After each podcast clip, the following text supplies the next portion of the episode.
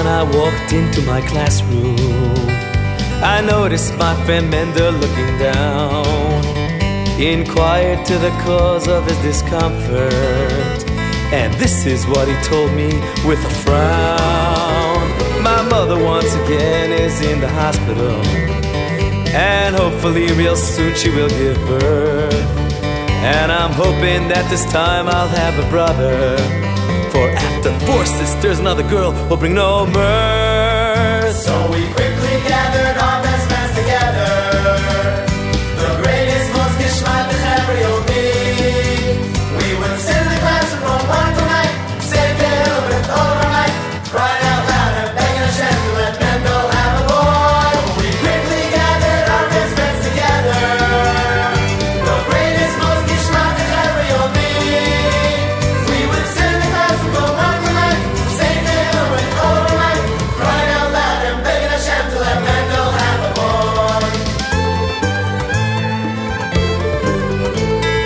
Rebbe, he came into the classroom, he looked around, could not believe his eyes.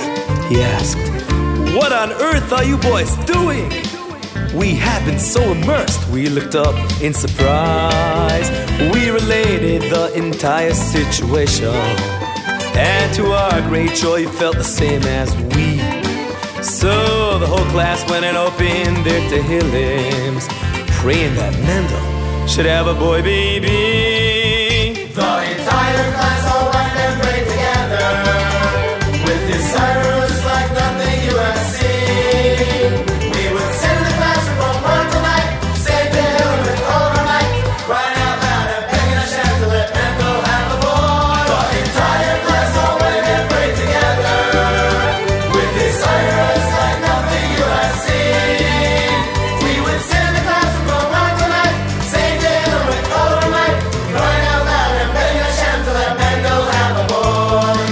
11, a knock came at the doorway. The principal was there with a smile on his face.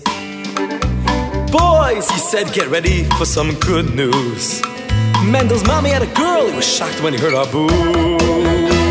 It seemed to us that we failed in our mission. Our prayers had been answered with a no. And all the major tefillos that we'd offered had proven to be the biggest joke.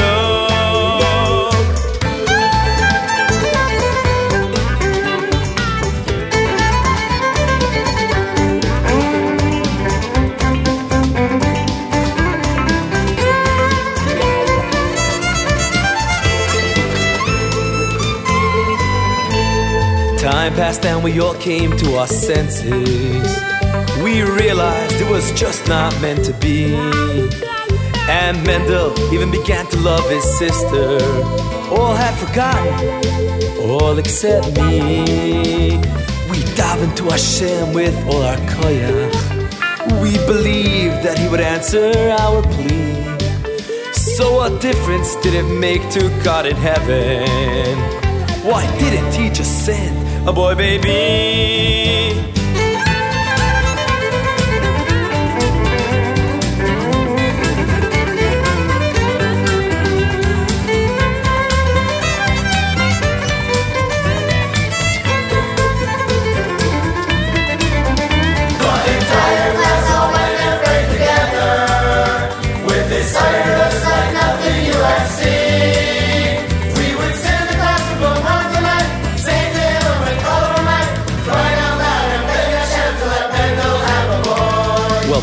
Passed and I steiged us in yeshiva.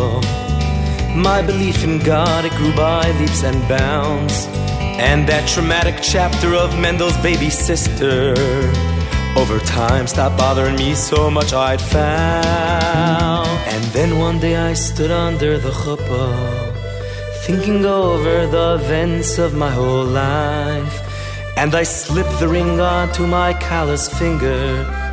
It was Mendel's baby sister. She was my wife.